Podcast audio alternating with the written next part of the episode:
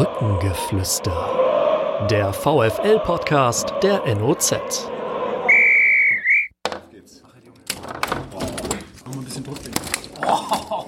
Leute, was ist los?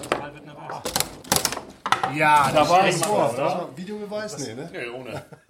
Brückengeflüster zum zweiten. Wir haben interessante Gäste und ich stelle mal den ersten vor. Frank Willenbock, Bundesliga-Schiedsrichter aus Osnabrück. Er pfeift seit 2011 in der zweiten Bundesliga, seit 2016 in der Bundesliga. Frank, herzlich willkommen. Nett, dass du Zeit für uns hast. Ich hoffe, du bist gut vorbereitet. Ja, danke für die Einladung. Äh, Ich komme gerne, um vielleicht mal ein bisschen aus der Schiedsrichterei zu plaudern.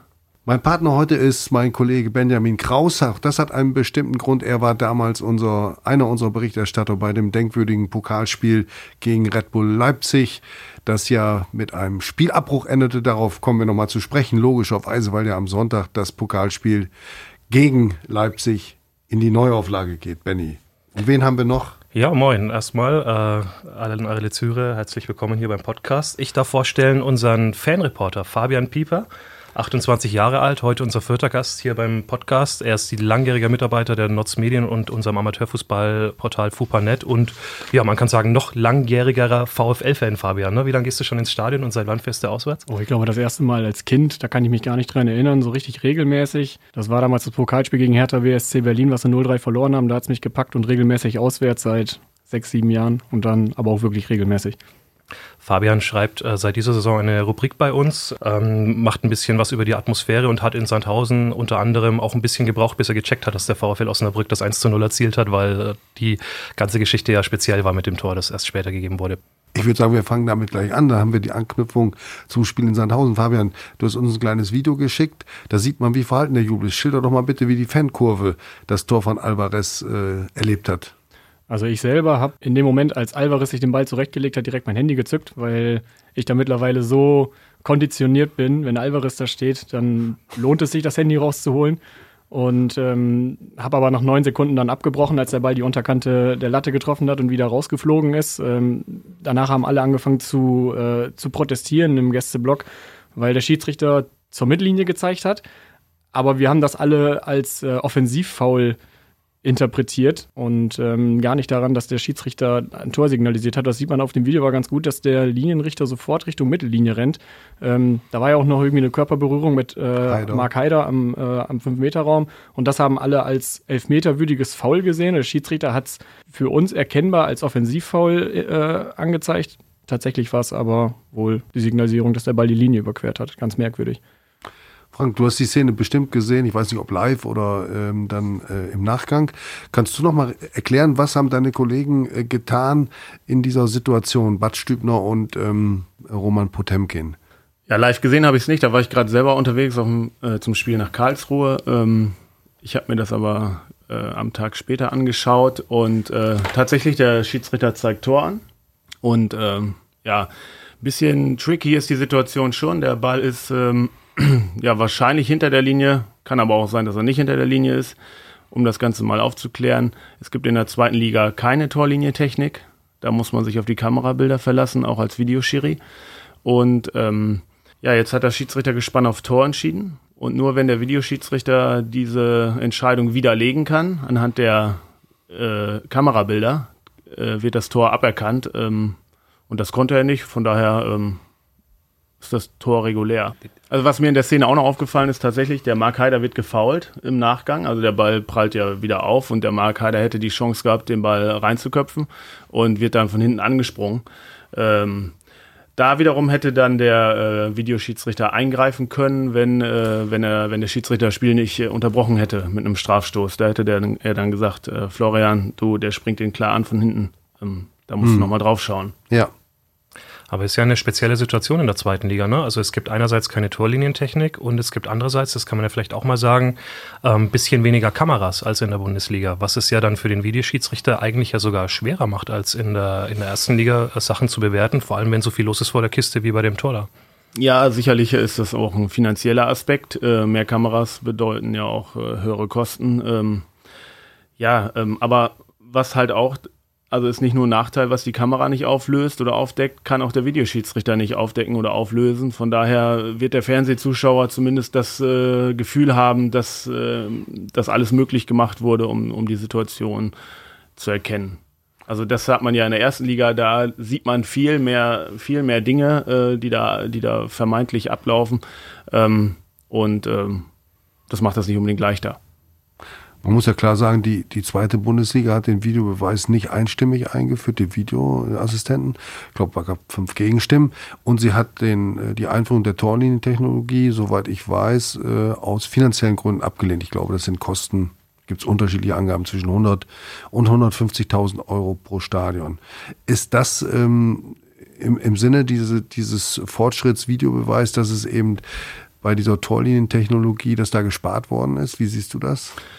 Also ich, äh, ich sehe das ein bisschen kritisch. Ich hätte das mit, mit reingenommen, weil es ist halt eine faktische Entscheidung, ist der Ball hinter der Linie oder nicht. Und äh, da geht das Signal dann auch sofort auf die Uhr des Schiedsrichters und eigentlich eine coole, coole Innovation, ja. das schnell zu entscheiden. Äh, ich kann aber die Vereine auch verstehen, für 150.000 Euro kriegt man vielleicht auch den einen oder anderen Spieler oder zumindest hat man ein Gehalt ein bisschen abgedeckt oder wie auch immer, äh, kann ich auch nachvollziehen. Vielleicht ist das so im nächsten Schritt, dass das dann so eingeführt wird. Du warst in Karlsruhe beim Spiel, hast einen Videobeweis gehabt. Bist du mit deiner Note im Kicker zufrieden? Hast du die überhaupt gelesen? Äh, ich lese diese Noten generell nicht. Ah, ja. Ich habe im letzten Jahr äh, ganz gut abgeschnitten, ha, habe ich, hab ich dann gelesen im Nachgang, aber ich versuche das nicht zu lesen, da ich diese Noten auch immer, ja, die das sind halt, ist halt nicht immer ein Experte, der da sitzt, sondern vielleicht auch, äh, da, da war viel los in dem Stadion, da gab es einen Videobeweis, das, das sorgte zumindest bei den Karlsruhern erstmal für große Aufregung.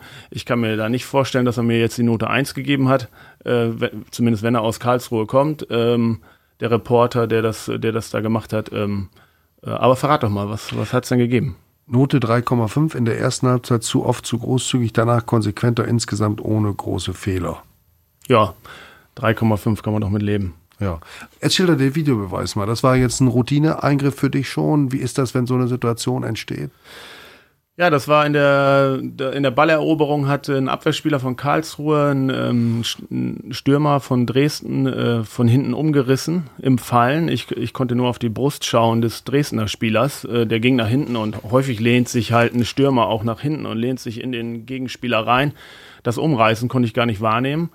Ähm, nun hatte Karlsruhe aber den Ball dadurch erobert. Es gab drei Pässe und ähm, dann, dann fiel das Tor. Und äh, dann sagt man, wenn in einer Angriffssituation ein Foulspiel vorliegt, dann äh, darf man den Treffer nicht geben. Ich hatte dann Kontakt zum Videoschiedsrichter, habe ihn gefragt, war da, war da ein Halten oder äh, also aus meiner Sicht äh, reicht das nicht aus für ein Foulspiel. Und er hat mir dann geschildert, dass man im Fernsehbild eindeutig sieht, dass der Spieler runtergerissen wird und äh, ich soll mir das anschauen. Und äh, dann bin ich rausgegangen und konnte das dann eindeutig erkennen, dass, dass der Spieler Gordon halt ähm, seinen Gegenspieler runtergerissen hat, sonst wäre er gar nicht an den Ball gekommen. Äh, und da musste ich den Treffer ähm, zurücknehmen.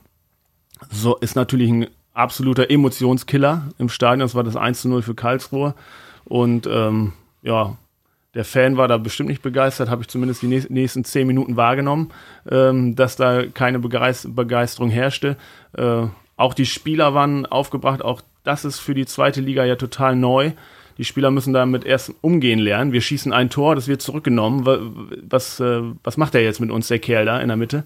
Ähm, aber wenn es dieses Instrument gibt, dass, äh, dass wir das ein bisschen gerechter machen wollen, dann dann war das hier in diesem Fall eindeutig und für mich als Schiedsrichter total nachvollziehbar. Und auch als Außenstehender wäre das für jeden nachvollziehbar. Als Karlsruher wahrscheinlich nicht.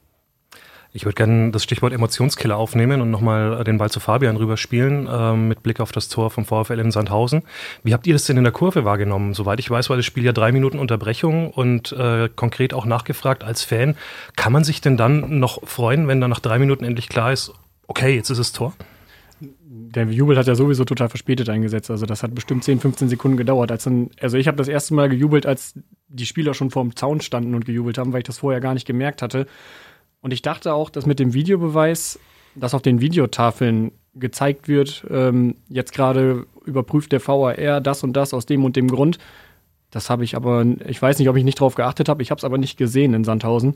vielleicht wurde es auch tatsächlich nicht angezeigt. Ähm, und als der Schiedsrichter dann irgendwann ähm, signalisiert hat, nach drei, vier Minuten weiterspielen und die Bank vom VfL aufgesprungen ist, dann war uns auch klar, okay, das Ding ist durch und es steht jetzt tatsächlich 1-0. Mhm. Und konnte man das dann noch genauso feiern? Also ist es dann wie, die, wie der echte Moment, wenn der Ball ins Tor geht? Ja, ist es nochmal ein extra Jubel oder wie ja, ist das? Leider nicht. Also ich, ich glaube, die meisten Leute haben nur kurz äh, Faustgewalt und da ist ein bisschen was abgefallen, weil es jetzt tatsächlich, äh, tatsächlich offiziell war.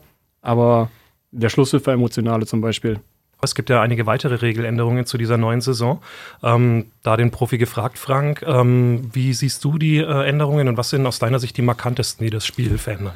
Also gibt es ja eine ganze Menge. Die haben sich ja richtig was einfallen lassen. Ähm, also was ich zum Beispiel ganz gut finde, ist, der Schiri ist jetzt nicht mehr Luft. Das heißt, wenn ich angeschossen werde und der Ball geht jetzt von, von der roten Mannschaft zur gelben Mannschaft und alle blöken da rum, dann, äh, dann unterbreche ich halt das Spiel und dann gibt es den Schiedsrichterball für die Mannschaft, die mich angeschossen hat. Also das macht schon Sinn. Oder was es auch schon mal gegeben hat, dass der Schiri einen Konter einleitet. Ich sag mal, gelb schießt mich an und der gelangt ganz gefährlich, da wäre vielleicht nie hingeflogen der Ball, zu einem anderen gelben und der schießt ein Tor. Da ist man natürlich, dann denkt man immer so, was mache ich jetzt? Ne? Da also, wird es jetzt gerechter, nicht? Der, das ist, das ist besser. Also es, ich habe ein bisschen Angst vor dem Fall. Mich schießt ein Gelber an und ich touchiere den nur minimal und der wäre sowieso dahin geflogen. Aber da muss ich auch halt abpfeifen. Das mhm. ist halt, äh, das ist halt auch ein bisschen blöd. Zumindest wenn es dann ein aussichtsreicher Angriff ist, mhm. da muss ich rein. Und ähm, aber ansonsten will ich natürlich als Schiri nicht der entscheidende Mann sein. Von daher macht diese Regel schon irgendwie Sinn, ja. Es könnte auch, ein, also wenn du im Strafraum angeschossen würdest, der Ball geht ins Tor, ist es Tor. War es Tor, jetzt nicht mehr. Jetzt nicht mehr. genau. Noch mal kurz nachgedacht, Regelfrage, da haben wir es schon. da ähm, kommt noch was, da kommt noch was. Ähm, wir haben ähm, äh, den Eindruck, dass viele Sachen auch ein bisschen gemacht worden sind, um das Spiel schneller zu machen. Ne? Zum Beispiel, dass die Auswechselspieler halt jetzt direkt draußen müssen, wo sie stehen und nicht mehr irgendwie so halb simulierend, oh, ich bin ein bisschen angeschlagen, eine Minute über den Platz äh, trotten dürfen. Und auch die Nummer mit dem Abstoß. Ähm, vielleicht nicht für jeden offensichtlich, aber angeblich soll es ja das Spiel schneller machen. Ja, das mit dem Abschluss glaube ich auch. Also da kann man sofort den Ball hinlegen, der muss nicht mehr den Strafraum verlassen wie früher. Oder es wurde auch als taktisches Mittel eingesetzt von der in Führung liegenden Mannschaft. Die haben halt den Ball gespielt und innerhalb angenommen des Strafraums und es musste immer wiederholt werden. Das dauert natürlich 20 Sekunden, bis das so wieder so war und jetzt geht's halt schneller. Jetzt muss man nur darauf achten, dass die Stürmer den Strafraum dann verlassen haben. Die müssen raus. Und äh, aber die Abwehrmannschaft kann schnell äh, weiter, äh, weiterspielen. Mhm. Und du kannst jetzt äh, auch Leuten auf der Bank, Trainern oder, oder Betreuern äh, Karten geben. Wie siehst du das? Ja, da habe ich ja einige Trainerstimmen schon gehört, die haben mit großer Sorge, äh, denken die jetzt, äh, haben es die Schiedsrichter auf uns abgesehen. Ähm, also ich sehe das so ein bisschen als optische Unterstützung. Das sind halt so Signalkarten. Wenn sich da einer nicht benimmt, dann kriegt er halt eine gelbe Karte. Vorher habe ich dem gesagt, reiß dich zusammen, wenn noch einmal was äh, so rumbölkst oder unfair bist oder wie auch immer, dann musst du auf die Tribüne und das wird jetzt halt mit einer Signalkarte unterstützt. Da haben wir Schiedsrichter uns im Trainingslager sogar zusammengesetzt und haben die Regel mal ganz genau durchforstet und äh, wollen darauf achten, dass es einheitlich passiert, was äh, die, also diese Aktionen einheitlich äh, ausgesprochen werden und auch nicht für jeden Kleinkram, sage ich jetzt mal, wenn da jemand seine Coachingzone verlässt. Es wird kein Schiri dahin laufen und dem die gelbe Karte dafür geben. Wenn er aber penetrant auf dem Platz läuft, dann wird es eine Sanktion geben. Oder wenn er eine Flasche wirft oder wenn er gegen den Schiedsrichter rumpöbelt. Dann, oder auch äh, gegen den vierten Offiziellen. Oder gegen den vierten, klar. Dann, äh, dann wird es schon was geben. Ähm, aber äh, es wir, muss sich jetzt keiner verfolgt fühlen. Du hast gerade gesagt, Stimmen der Trainer. Also Nagels, Julian Nagelsmann, Leipzig, ähm, der befürchtet, der sagt, das ist Wahnsinn dann mache ich maximal 15 Saisonspiele an der Seitenlinie, den Rest schaue ich von oben zu. Friedhelm Fuckel, das ist der größte Schwachsinn aller Zeiten. Und auch Florian Kofeld hat, hat seine Bedenken geäußert, war, glaube ich, in der letzten Saison der einzige Bundesliga-Schiedsrichter, der auf die Tribüne musste. Ähm, ich stelle es mir besonders schwierig vor, äh, das Maß zu finden für gelbe Karten. Und es gibt ja auch noch, glaube ich, keine Entscheidung darüber, ob dann bei mehreren gelben Karten eine Sperre erfolgt. Da ist der DFB noch nicht sich schlüssig geworden. Rot führt ganz sicher zu einer Sperre. Ja, also eine rote Karte gegen den Trainer, da muss er auch schon eine Menge gemacht haben. Das ist dann auch richtig im unfairen äh, und sportlichen Verhalten. Also ähm, wie gesagt, ich kann das nur wiederholen. Diese Signalkarten ist vielleicht eine optische Unterstützung. Mehr ist, braucht keiner Sorge haben. Also wenn ähm, Ich, ich weiß auch nicht, wurden die, wurden die Trainer bewusst befragt oder haben die sich von alleine gemeldet? Äh, sind das Unterschiedlich. Okay. Aber Nagelsmann hat sich sehr offensiv geäußert in diese Richtung, auch mehrfach jetzt schon. Ja, ja also ich bin ein großer Fan für Emotionen. Mhm.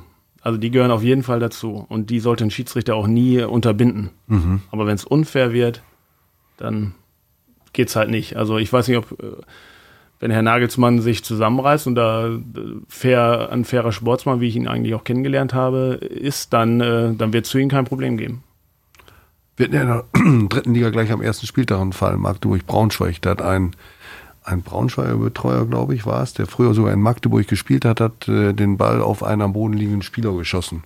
Ja. Und hat dann rot bekommen. Ich Eindeutig. Meine, das, das ist schon ganz gut, ne? Dass, dass man da jetzt auch ein optisches Signal setzen kann, so nicht, mein Freund. Denn ja, super. Das hat auch, diese Situation hat auch einen Grudel ausgelöst, mhm. weil äh, wer ist ja klar, dass die, dass die Mitspieler des am Boden liegenden sofort herbeigeeilt sind, wenn ein Betreuer einen Mitspieler, ab, also einen Gegenspieler abschießt. Das geht natürlich nicht. Also das, ja, also da hat Sinn gemacht, ja, total.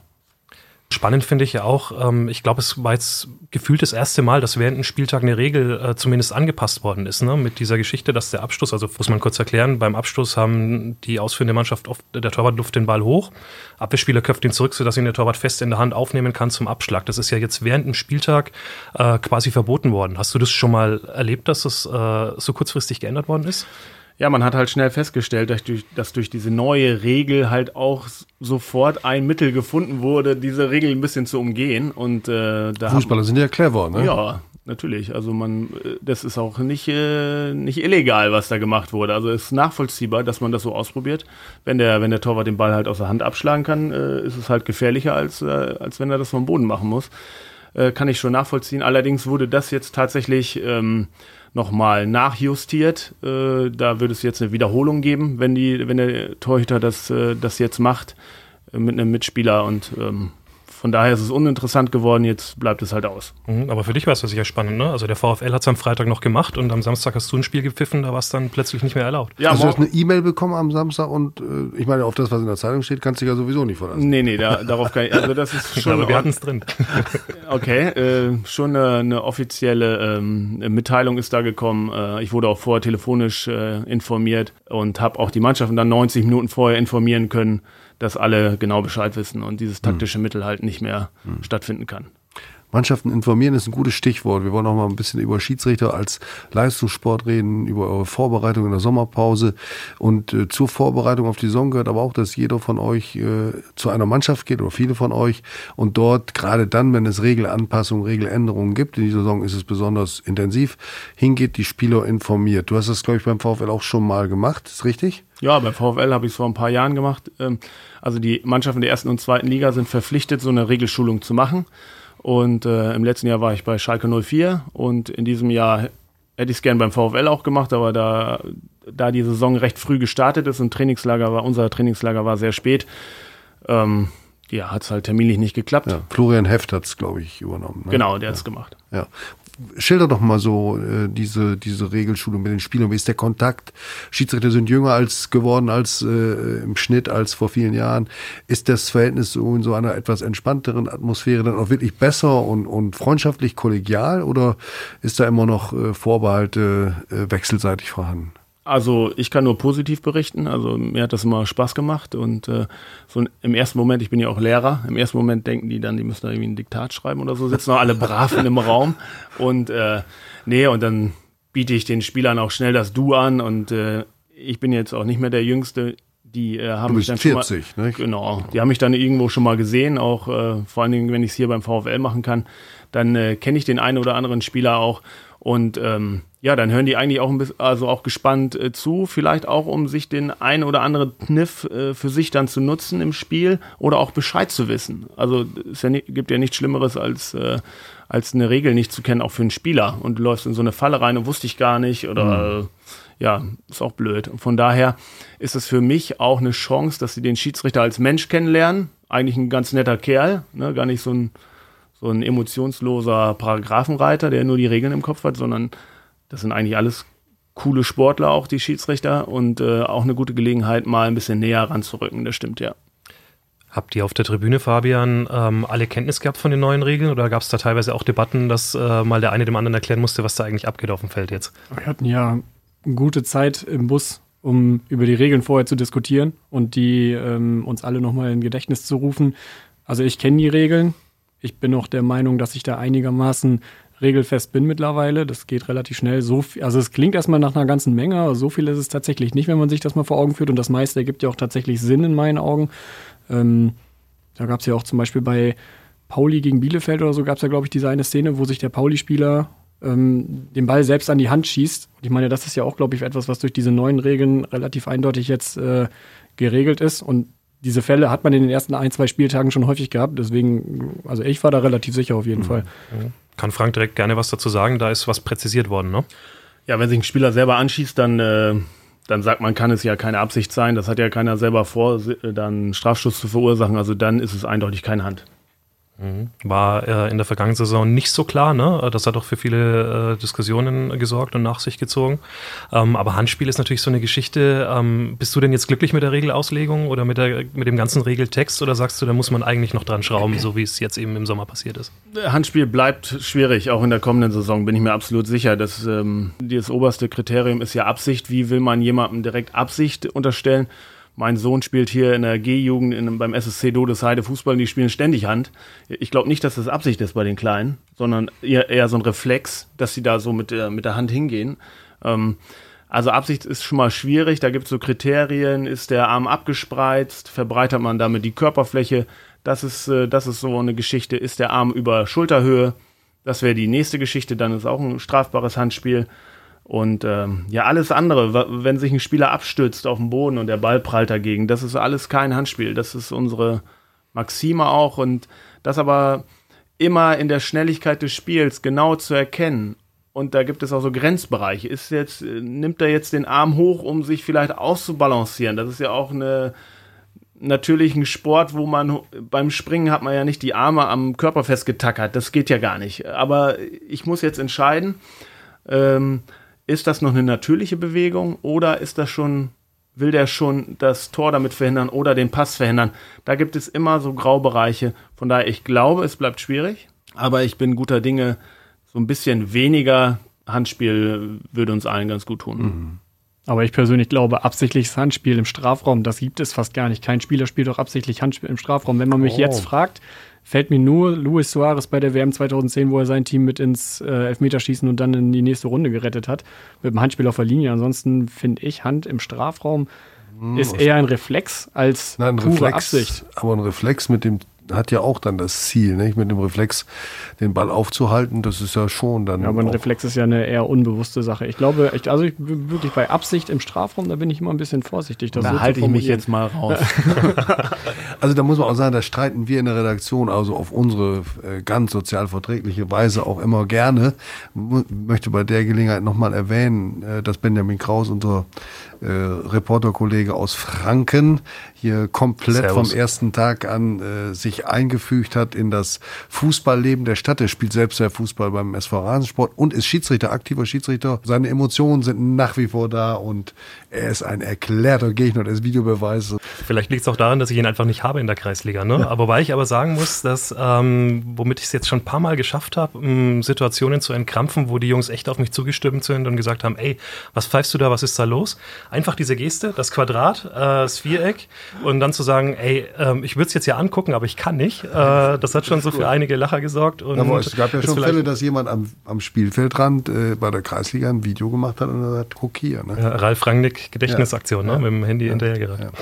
Gut, ich will jetzt mit euch nochmal sprechen über das Spiel vom August 2015 gegen Leipzig. Aber bevor ich mit euch darüber spreche, rufen wir mal einen an, der damals dabei war. So ein bisschen wie bei Günter Jauch, ne? Ja. der Telefonjoker. Harald. Ja, guten Tag, mein lieber Halil. Du bist auf Sendung hier im NOZ-Podcast zum VfL Osnabrück. Wir freuen uns, dass wir einen der unvergessenen Spieler der letzten Jahre äh, mit in unsere Runde nehmen. Sag zuerst, geht's dir gut? Bist du zufrieden in Berlin? Ist die Familie wohl auf? Erstmal schönen guten Tag. Hallo in die Runde. Ähm, schön, dass ich dabei sein darf in dieser Runde. Und ähm, ja, mir geht's gut. Danke. Äh, bin gerade auf Arbeit, äh, so wie es jetzt nach der Karriere halt ist, dass man nicht mehr den Ball hinterherläuft, sondern ähm, ja, jetzt bin ich halt auf Arbeit und äh, bin heute im Büro. Deswegen, ähm, ja, bei mir ist alles in Ordnung, bei der Familie auch. Danke der Nachfrage. Prima. Wir springen gleich rein. Du kannst dich, du hast mir, äh, als wir uns verabredet haben, gesagt, da kannst du mich nachts um drei wecken, da erzähle ich dir alles von dem Spiel. Vorwärts Osnabrück, RB Leipzig im August 2015. Was ist dir durch den Kopf gegangen, als du erfahren hast, dass der VfL jetzt im Pokal wieder gegen Leipzig spielt? Es war mehr als ein kleines Schmunzeln in meinem Gesicht. Ähm, natürlich wurde ich von vielen, äh, gerade auch in der Familie und auch Freunden, ähm, auch darauf äh, kontaktiert. Ähm, ja, wie gesagt, mehr als ein Schmunzeln, weil es wirklich ein sehr, sehr ja, denkwürdiges, ein besonderes Spiel war. Ähm, natürlich äh, direkt mit betroffen, ähm, Bestandteil der Mannschaftsvereins. Äh, so etwas erlebt man auch nicht alle Tage. Ähm, deswegen habe ich mich sehr gefreut äh, über die erneute Möglichkeit, auch wenn natürlich die Voraussetzungen äh, etwas andere sind, äh, ein paar Jahre später. Aber ähm, es ist schön, dass es dieses Spiel äh, nochmal gibt in dieser Konstellation. Benny, du warst damals Reporter, ich war im Urlaub auf Norderney und ähm, wie kannst du vielleicht nochmal die markanten Punkte, es begann ja gleich mit dem Paukenschlag von Halil, so zusammenfassen? Aus. Wir haben uns ja in der Redaktion neulich darüber gestritten, wann das Tor gefallen ist. Äh, ich konnte mich noch ganz gut daran erinnern, dass es tatsächlich die erste Minute war, Halil. Ne? Gefühlt war es die zweite Aktion. Langer Ball von euch, Dercho schießt, äh, ein bisschen abgeblockt, Eckball und dann kommst du und dann reißen die Fans ja quasi im wahrsten Sinne des Wortes das Stadion ein. Ne? Ja, ja, gut, wenn mich nicht alles täuscht, ich glaube 26, 27 Sekunden sogar. Also es war wirklich nicht so lang, es war wirklich ein, ähm, ja, geplante Aktion, dass wir den Ball halt nach dem Anschluss lang vorschlagen. Alex kommt zum Abschluss, was jetzt auch nicht immer seine größte Stärke war, dass, dass, er, dass, er, zum Abschluss kommt. Und ich kann mich auch noch erinnern, Massi lässt den Ball auch noch, anstatt im Spiel zu halten, äh, zum Einwurf raustrudeln. Ähm, wirft ihn ein, ja, und dann äh, rutscht, glaube ich, Orban einen Schritt weg und ich komme halt zum Abschluss. Äh, ja, und die Fans in der Tat, ich glaube, dann gab es auch eine kleine Spielunterbrechung da schon, weil die Fans da ähm, ja, den Mast mit äh, ja, fast runtergerissen haben und das wieder ordentlich gemacht werden musste. Ähm, klingt auf jeden Fall turbulent an. Mhm. Das war ja, ähm, die haben damals eine Choreo gemacht auf dem Zaun von der Ostkurve. Das äh, durfte danach auch nie wieder gemacht werden, eben aufgrund der Erfahrung ja. dieses Spiels. Weil, ja, da, dadurch ist das Loch im Zaun entstanden, ähm, was halt leider die Vorgeschichte war für die Nummer, die dann hinterher passiert ist, die wir dann äh, ja leider alle nicht so gut fanden. Wie bitter war das denn äh, nach so einem riesengroßen Kampf? Ihr habt dagegen gehalten, ihr habt nach 70 Minuten oder 71 Minuten ist, glaube ich, gespielt worden, immer noch 1-0 mhm. geführt. Leipzig hatte eigentlich nicht so wirklich äh, Aktien in dem Spiel und dann müsst ihr auf einmal mhm. das Feld verlassen. Ja, für dieses Spiel war einfach alles gegeben. Also das Wetter kann mich erinnern, Abendspiel, äh, Flutlicht fing langsam an, so ein Sommerabend, äh, leicht nasser Rasen, ähm, so ein Beginn. Wir haben uns gewehrt mit allem, was wir hatten. Ähm, na klar, Leipzig teilweise auch äh, den Ball gut laufen lassen, aber wir haben uns äh, enorm gewehrt dagegen, eine gewisse Mannschaftsleistung.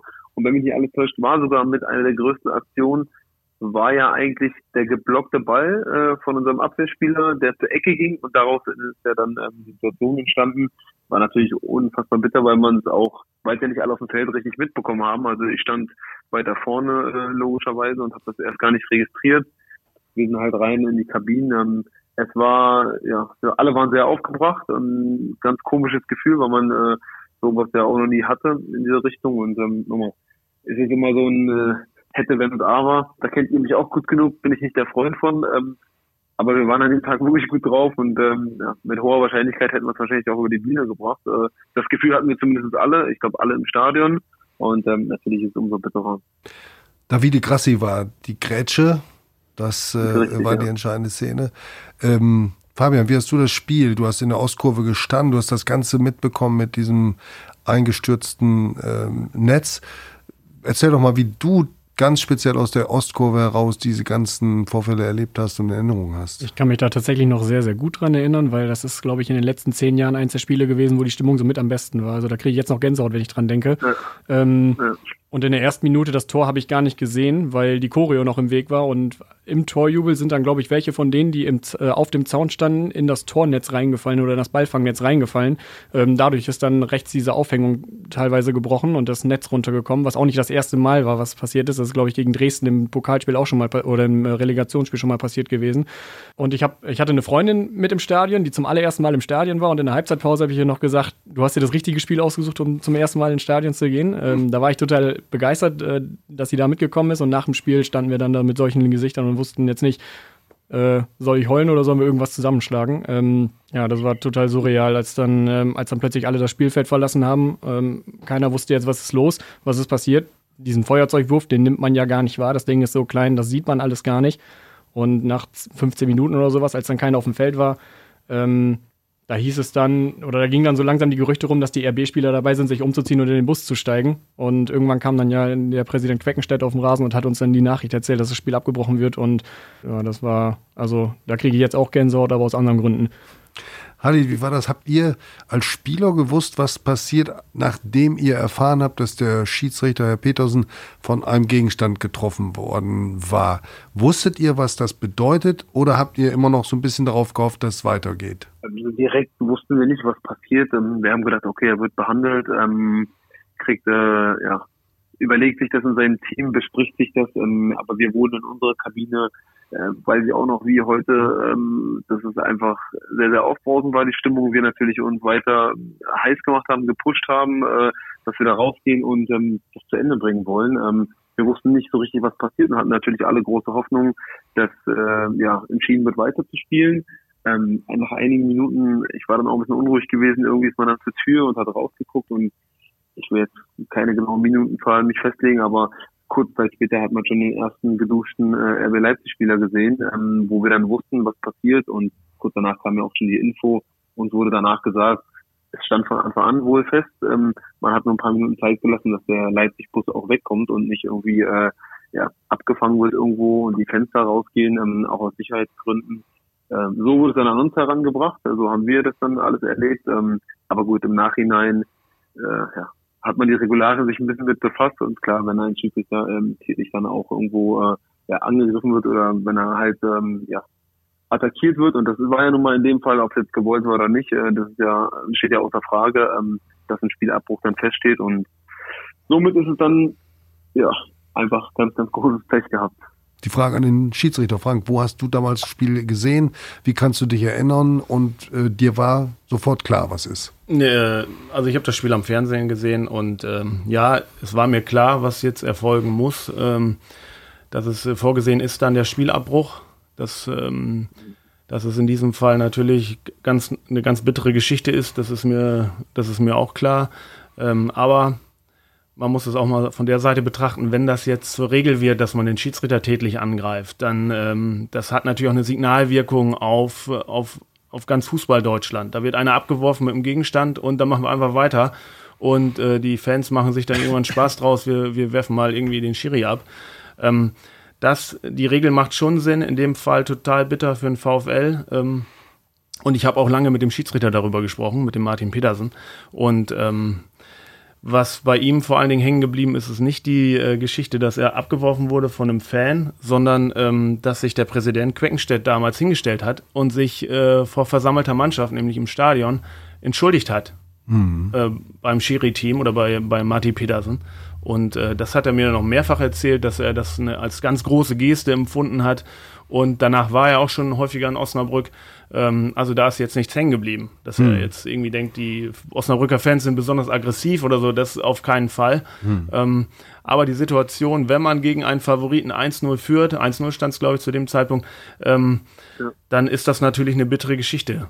Vor allen Dingen, wenn man auch noch der Torschütze war, dann von dem Tor und äh, ja, zwischen Volksheld und äh, Häufchen Elend ist da, ist da ein ganz kurzer Weg. Halli, so ist es, ne?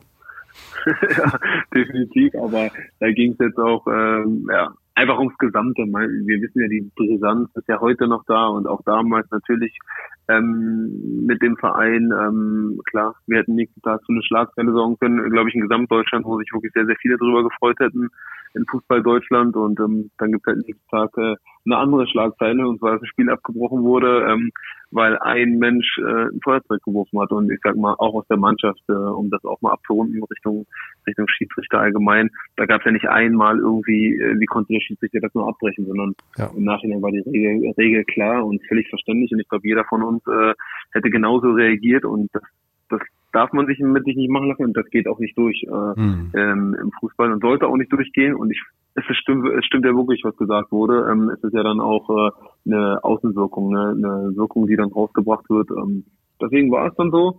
man hat halt erlebt, es war wirklich sehr schade, weil wir wirklich ähm, kurz vor einer Sensation oder kurz vor einer Pokalsensation an dem Abend waren. Äh, aber gut, so, so ist es nun mal passiert und ähm, ja, es ging ja dann trotzdem auch für uns weiter, keine Frage. Das muss man wirklich nochmal in der Retrospektive sagen. Der Hermann Queckenstedt, der damalige Präsident, hat da in dieser Situation ein ganz, ganz äh, tolles Bild abgegeben. Aber ich glaube auch der gesamte Verein, auch bei den Fans, ist sehr schnell deutlich geworden, dass man das äh, als Aktion verurteilt, aber dass man sich auch gegen die Pauschalierung, die ja teilweise aus Leipziger Ecke kamen, die das ganze Spiel, die ganze Stimmung mit negativen Einschätzungen belegt haben, dass man sich das hat nicht gefallen lassen. Es hat sich auch herausgestellt, es war die Tat eines Einzelnen ähm, und ja. äh, der ist äh, ja strafrechtlich mit äh, einer 1000 Euro äh, Buße, die er an den Martin Petersen zahlen musste, davongekommen. Er war zwischen 18 und 20, Heranwachsender. Wir haben versucht, äh, vor diesem Pokalspiel jetzt in den letzten Wochen mit ihm Kontakt aufzunehmen, hatten auch Kontakt, aber äh, um ihm Gelegenheit zu geben, das aus seiner Sicht vielleicht mal zu schildern, wie er heute damit umgeht nach, nach vier Jahren.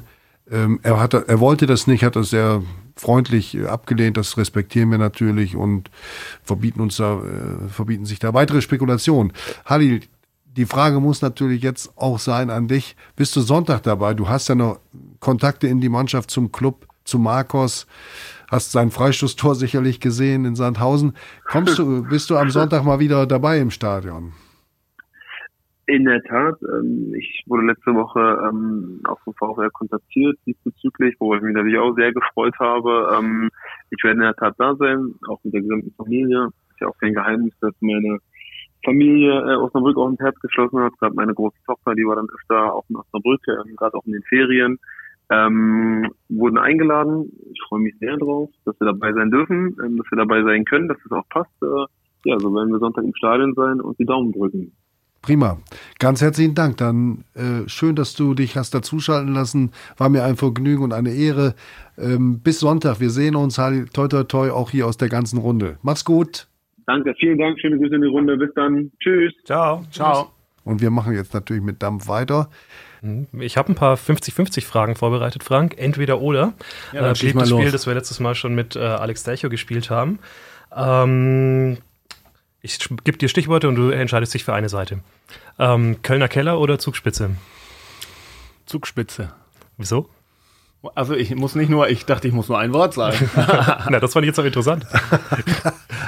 Kölner Keller, das sieht, das musst du dir überhaupt mal ansehen. Ich bringe mal Fotos mit. Das sieht gar nicht mehr aus wie ein Keller. Nee, da haben, die, passiert, da ne? haben die so richtig Umbaumaßnahmen haben da stattgefunden, um dieses Image auch mal ein bisschen loszuwerden. Aber Zugspitze ist dann doch mehr frische Luft, also da, deshalb Zugspitze. Du bist ja ab und zu im Keller. Du bist auch als Video, als VR im Einsatz. Natürlich. So alle drei Wochen sitze ich da und äh, bin, äh, bin Videoschiri. Wenn du es dir aussuchen könntest? Also Pfeifen, Pfeifen ist, ich bin ja Schiri geworden, um auf dem Platz zu stehen und nicht äh, da vorm Fernseher zu sitzen, aber das hat auch seine Reize und nee, das gehört dazu. Okay, geht weiter. Lehrabend an der Basis in Osnabrück oder DFB-Trainingslager in Grassau? Äh, Trainingslager, muss ich ehrlich sagen, in Grassau, das sind Top-Bedingungen dort. Ähm, wir können da uns ähm, gar nicht beschweren. Da sind äh, auch für die Leistungsprüfungen super Bedingungen und es äh, ist immer wieder interessant auch, sich mit den Kollegen auszutauschen. Aber Lehramt mache ich natürlich auch gerne. Ähm, ja, also, aber Grassau, wenn ich mich entscheiden muss, Grassau, ja. Können wir bei Grassau noch einen ganz kurzen Moment bleiben? Wusstest du, Fabian, äh, oder hast du eine, eine, Idee davon, was die Schiedsrichter dort in der Leistungsüberprüfung absolvieren müssen? Ja, tatsächlich. Ich habe mal eine Dokumentation vom NDR über, ich glaube, Tobias Stieler oder so war das, über den wurde eine Doku gemacht, eine Dreiviertelstunde, und da wurde auch dieses Trainingslager thematisiert. Also ich bin kein Experte, aber ich glaube, ich weiß, wovon gesprochen wird. Frank, kannst du mal schildern, was da von euch verlangt wird und auch mit welcher Konsequenz? Also äh, von den Bundesliga-Schiedsrichtern wird verlangt, dass man ähm, sechs Läufe macht über 40 Meter und das äh, immer unter sechs Sekunden schafft. Und äh, wenn man ins Ziel läuft, also stehen so Lichtschranken, muss man sofort umkehren, um dann wieder neu zu starten. Also das sind so sechs Wiederholungen und man hat dann für den Rückweg, da muss man halt zügig zurück und wieder starten. Sechs Sekunden, die, da ist so die Grenze, die, die muss man ähm, die muss man unterbieten. Ähm, und dann äh, gibt es noch so einen Hit-Test, so einen High-Intensity-Test. Ähm, der geht, ähm, da läuft man 75 Meter in 15 Sekunden und hat dann 25 Meter um zu gehen in 18 Sekunden. Und äh, das hört sich eigentlich noch ganz easy an. 75 Meter in, in 15 Sekunden, das schaffen wir, glaube ich, alle noch. Aber das Ganze 40 Mal in Folge. Und äh, da macht die Wiederholung ähm, schon die, ja, die Fitness aus und äh, ja, das muss man dann schaffen. Und wenn man es nicht schafft, wenn man eine Sekunde drunter bleibt? Wenn man es nicht schafft, dann hat man noch die Möglichkeit, es gibt ja auch Kollegen, die, äh, die verletzen sich dann ähm, oder äh, sind ge gesundheitlich an dem Tag nicht da oder, oder schaffen es vielleicht auch mal nicht, äh, dann hat man ähm, die Möglichkeit, das nochmal nachzuholen. Aber dann ist Schluss. Nein, dann ist noch nicht Schluss. Äh, Wenn es hart auf hart kommt, hat man eine Saison lang Zeit, das zu schaffen. Sollte man es in dieser Saison dann nicht schaffen, wird man für die kommende nicht nominiert. Also man darf dann in der Saison auch pfeifen. Nein. Nein. Man darf raus. erst nach bestandener Prüfung. So, das meine ich. Hm. Also man kann dann nach Aber ganz ausgeschieden Jahr, ist man erst, wenn man innerhalb dieser Saison das gar nicht geschafft hat. Okay, aber trotzdem äh, Maßstäbe, die auch an die Fitness angelegt werden, haben wir da mal einen Einblick bekommen. Ähm, ich mache mal weiter. An der Bremer Brücke darfst du ja aus naheliegenden Gründen als Osnabrücker nicht pfeifen. Deswegen die Frage Allianz Arena oder Stadion am Lotterkreuz? Ähm, Allianz Arena. Ähm, ich habe tatsächlich mal eine Ansetzung gehabt äh, in Lotte. Jetzt arbeitet meine Frau in Osnabrück und hat ganz viele Arbeitskollegen aus Lotte. Und äh, ich hatte eine Ansetzung gegen Paderborn und habe dann gedacht, nee, das kann ich nicht pfeifen. Also das, da fährst du mit dem Fahrrad hin, hast die Sporttasche hinten drauf. Äh, so weit ist es nämlich nicht. Ähm, und äh, da werden entweder die Paderborner sagen, wie kann jetzt ein Osnabrücker Schiedsrichter da vor seiner Haustür pfeifen und äh, die aus Lotte sagen, wie kann jetzt ein Osnabrücker Lotte pfeifen? Das, das, das geht ja auch nicht, weil, äh, nee, da, dann habe ich das Spiel abgegeben. Ach so, das- Tatsächlich. Das hast du selber Aber um das mal zu erklären, ich, ich darf den VfL nicht pfeifen, weil ich äh, Niedersachse bin. Und das ist der Niedersächsische Fußballverband. Aber Lotte gehört zum Westfälischen schon bereits. Die darf ich pfeifen, obwohl es wahrscheinlich nur fünf Kilometer sind. Würdest Und Wolfsburg dürfte ich nicht pfeifen. Würdest du denn äh, beispielsweise auch ein Spiel ablehnen? Nehmen wir mal eine Konstellation am Saisonende. Äh, alle Spiele sind wichtig äh, für den VfL und du pfeifst ein Spiel, in dem zwei Mannschaften, die mit dem VfL rivalisieren, im Abstiegskampf pfeifen und dann steht da Osnabrück. Ja, also das, äh, also da sollte der, der Ansetzer auf jeden Fall darauf achten, dass das nicht passiert. Ähm, und in der Regel, vielleicht rutscht ihm mal was durch, dann würde ich den Ansetzer informieren, dass das äh, halt gerade so eine blöde Konstellation ist, die für mich als Schiedsrichter vielleicht auch unangenehm ist. Ähm, man gibt immer sein Bestes und doch äh, denken doch viele Fans, jetzt hält er bestimmt zu seinem Club und jetzt mal hart auf hart. Ich glaube, ich könnte sogar den VfL pfeifen. Ich bin seit 20 Jahren Schiedsrichter. Ich bin so gepolt, dass, ähm, dass die Neutralität irgendwie, ja, dass, dass die durch meinen Körper fließt. Äh, ich glaube, ich würde es hinkriegen. Mhm. Aber die Leute würden trotzdem reden. Das ist Ja, der natürlich. Punkt. Da, also ein Fan kann das gar nicht nachvollziehen. Oder, Fabian, kannst du es nachvollziehen? Ich würde den VfL nicht pfeifen wollen, sagen wir mal so. Okay. Ich als Stubenältester will vielleicht mal eine klitzekleine Anekdote noch zum Besten geben. Dann ist auch Schluss mit früher. 1973 Aufstiegsrunde zur Fußball-Bundesliga Osnabrück gegen Darmstadt 98. Angesetzt ist Schiedsrichter Hennig aus Duisburg. Lange Jahre war der der Rekordhalter mit den meisten Spielen in der Bundesliga, also ein prominenter Schiedsrichter. Der ist aber nicht gekommen. Man weiß bis heute nicht, ob die Postkarte bei ihm nicht angekommen ist oder ob sie gar nicht abgeschickt worden ist oder ob er irgendwas vergessen hat. Auf jeden Fall, es war kein erster Schiedsrichter da, kein Schiedsrichter. Und dann ist Herbert Reitzer, seines Zeichens Kreisschiedsrichterobmann im Fußballkreis Osnabrück-Land, der als Besucher in Sandalen und sommerlichem Hemd auf der Tribüne saß, ausgerufen worden oder ist es gefragt worden über Lautsprecher bei einem Aufstiegsrundenspiel zur Fußball-Bundesliga, ob vielleicht ein Schiedsrichter im Stadion ist.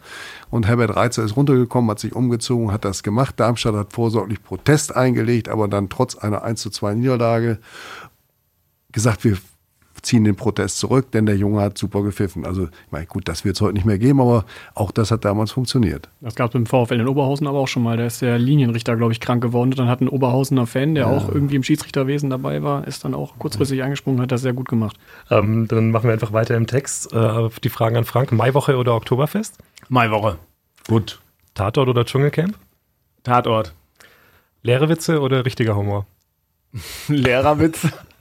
Da den Tipp haben wir von dem Kollegen, der dich ganz gut kennt. Der sagt, äh, da bist du gut unterwegs. Hast du mal einen für uns? Lehrerwitz. Ja, äh, man gibt eine Klassenarbeit zurück und sagt, ihr, eure Noten liegen alle unterm Schnitt.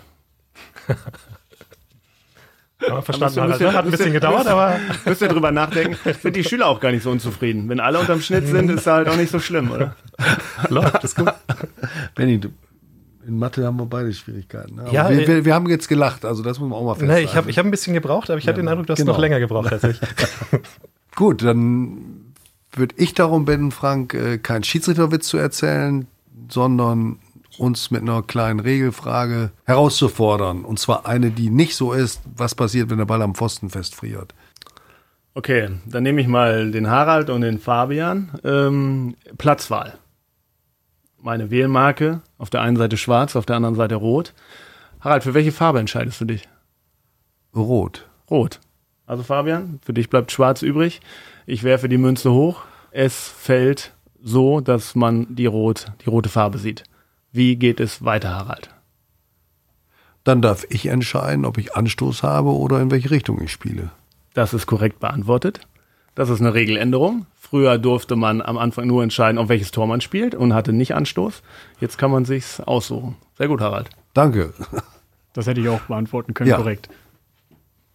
Aber du musst jetzt natürlich deinen Schiedsrichterkollegen noch, noch äh, prüfen. Ja, Ne? jetzt kommen die richtigen Fragen wahrscheinlich. Also, ähm, es ist auch eine, eine kleine Regeländerung. Ähm, es dürfen sich äh, mittlerweile mehr Spieler auf der Ersatzbank befinden. Es dürfen sich hinterm Tor, hinterm eigenen immer sechs Spieler warm laufen. Und ein Trainer, der damit mitgehen darf. Jetzt äh, ist die Spielsituation so, dass der Ball in, sich im Strafraum befindet und Richtung austrudelt. Ein Aufwärmspieler steht äh, unmittelbar neben dem Pfosten und spielt den Ball, der sich noch innerhalb des Spielfeldes befindet, zu seinem Torwart. Regelfrage: Welche Entscheidung ist zu treffen? Okay, also erstmal muss ich pfeifen. Ähm, soweit ich weiß, ähm, muss ich, also ich muss auf jeden Fall den, der reinläuft, ähm, persönlich bestrafen. Äh, ich bin mir jetzt aber Eine nicht ganz, Ohrfeige? Ja, auf jeden Fall erstmal mit Das einer machst du klaren, nicht nochmal? auf jeden Fall mal mit einer klaren Ansage. Ja, du hast, aber bei meinem Zögern merkst du, dass ich momentan unsicher bin, was ich ihm gebe. Ähm, ich, ähm, ich glaube, ich gebe ihm eine gelbe Karte, bin mir aber nicht sicher, ob das richtig ist. Und dann ist auch immer die spannende äh, Frage der Spielfortsetzung. Es müsste ja eigentlich, weil es ein Eingriff von außen ist, mit dem Schiedsrichterball weitergehen. Das ist nur teilweise richtig beantwortet. Die gelbe Karte ist richtig. Äh, ein Eingriff von außen äh, bedeutet jetzt immer einen direkten Freistoß. Und direkter Freistoß innerhalb des Strafraums wäre dann der Strafstoß. Also wenn da ein Auswechselspieler den Fehler macht, äh, dann gibt es einen Strafstoß für den Gegner. Ziemlich harte Regel, aber ähm, ich sag den Spielern auch immer, ihr müsst da weggehen, ihr müsst da drei, vier Meter Abstand halten. Aber wenn da jemand übereifrig ist und schnell den Ball zu seinem Torwart spielen möchte und jetzt haben wir noch diese ganzen Kameras und Videotechnik, äh, das kann man gut überprüfen, ähm, dann gibt es einen Strafstoß. Ja, vielen Dank für die Nachschulung. Gar nicht so unwichtig diesmal. Ja, und jetzt springe ich nochmal in das berühmte Leipzig-Spiel, in diese Szene in der, in der 70. Minute. Ähm, was das eigentlich, wer das eigentlich ausgelöst hat und wodurch. Wir haben ja gehört, eine Grätsche von Davide Grassi gegen Selke. Der war kurz in der Saison, kurz vorher von Werder Bremen zu Leipzig gewechselt und einer der Auswechselspieler des VfL, Michael Hohnstedt, der rannte auf Grassi zu und klatschte den förmlich ab. Und da hat sich Selke wohl eingemischt und da gab es ein Wortgefecht zwischen den beiden. Und das hat dann auch diesen Tumult ausgelöst äh, auf den Rängen, die gedacht haben, der Selke hat sich beklagt, hat einen Elfmeter gefordert, also so eine Kette von Missverständnissen. Und dann ist, äh, sind äh, Gegenstände geflogen und auch dieses ominöse rote Feuerzeug, das übrigens Marcos Alvarez mit nach Hause genommen hat und am nächsten Tag bei der Polizei abgeliefert hat als Beweisstück. Aber Michael Hohnstedt habe ich mal danach befragt. Der, der hat also das so geschildert. Wir führen gegen Leipzig. Grassi verhindert gegen Selke mit einer sensationellen Grätsche eine Chance. Eckball. Ich war direkt neben dem Tor. Wir Einwechselspieler liefen uns dort warm. Ich will Davide pushen, mache zwei, drei Schritte auf den Platz. Selke kommt. Es gibt ein Wortgefecht, ein Gerangel. Der Schiedsrichter kommt dazu und dann fliegt das Feuerzeug. Das, was danach kam, war meine schlimmste Zeit im Fußball, sagt Michael Hohnstedt. Klar, ich hatte einen Riesenfehler gemacht und gebe mir eine Mitschuld, aber ich wurde von vielen zum Buhmann gemacht und bekam richtig auf die Fresse. Besser ging es mir erst, als ich im ersten Spiel unter Joe Ennox ein Tor zum Sieg beisteuern konnte. Also so eine Kleinigkeit, muss man wissen, Michael Hohnstadt ist äh, leidenschaftlicher Werder-Fan und gehörte zu denen, die dem Selke den Abgang nach Leipzig übel genommen hat. Ich will jetzt da nichts unterstellen, ich will es nur noch zur Abrundung sagen. Aus so einem kleinen Funken hinter dem Tor zu stehen, ist, glaube ich, grundsätzlich der falsche Platz für Auswechselspieler, egal wie eng es sonst im Stadion ist. Mm, ja, keine Ahnung, also beim VfL wird schon eng. Wo sollen die sich äh, warm laufen? Ist da Platz irgendwo anders? Nicht wirklich, ne? Also zumindest keine Rasenfläche. Gut. Lassen wir das zum Ende offen. Ich bedanke mich bei euch draußen fürs Zuhören und auch für die guten Resonanzen auf den ersten Podcast mit Alex Dercho und Carla Rickelmann. Moritz Burkhardt hat beispielsweise geschrieben, dass er beeindruckt war von der Offenheit, mit der Alexander Dercho über seine Verletzung und sein Leben danach geplaudert hat. Jochen Kupka hat angeregt, ganz normale Fans einzuladen. Das werden wir selbstverständlich tun. Das ist das Prinzip der Sendung. Und äh, von ähm, Axel Peter gab es, äh, gab es den Wunsch, mehr über das Spiel des VfL zurückliegend wie vorstehend zu reden. Ich glaube, das, das machen wir dann, wenn sich's aufdrängt. Sandhausen war alles gesagt am Freitag. Wir sind dann nochmal auf das Tor eingegangen. Also danke dafür und vielleicht als kleiner Hinweis. Wir machen natürlich den nächsten Podcast am kommenden Montag. Da wird sich natürlich viel um das Spiel gegen Leipzig drehen. Eine Woche später sind wir dann mit dem äh, Montagsspiel an der Reihe. Und äh, da werden wir natürlich den Podcast erst am Dienstag aufzeichnen und am Dienstagabend zum Download bereitstellen. Ihr findet diese, äh, diesen Podcast Brückengeflüster auf den einschlägigen Streamingdiensten und natürlich auf der noz.de Seite also das war's für, von meiner Seite aus. Wenn ihr nichts ganz Dringendes mehr habt, kann ich mich nur ganz herzlich bedanken bei Frank Willenburg, dem Osnabrücker Bundesliga-Schiedsrichter, bei Fabian Pieper, dem Vielfahrer, der aus Osterkappeln stand, stammt, aber beim VfL eng verwurzelt ist und bei meinem Kollegen Benjamin Kraus, dem besten pfeifenden Sportjournalisten Deutschlands. Ich wünsche euch eine schöne Woche und viel Spaß am Sonntag ab 15.30 Uhr im Pokalspiel VfL Osnabrück gegen RB Leipzig.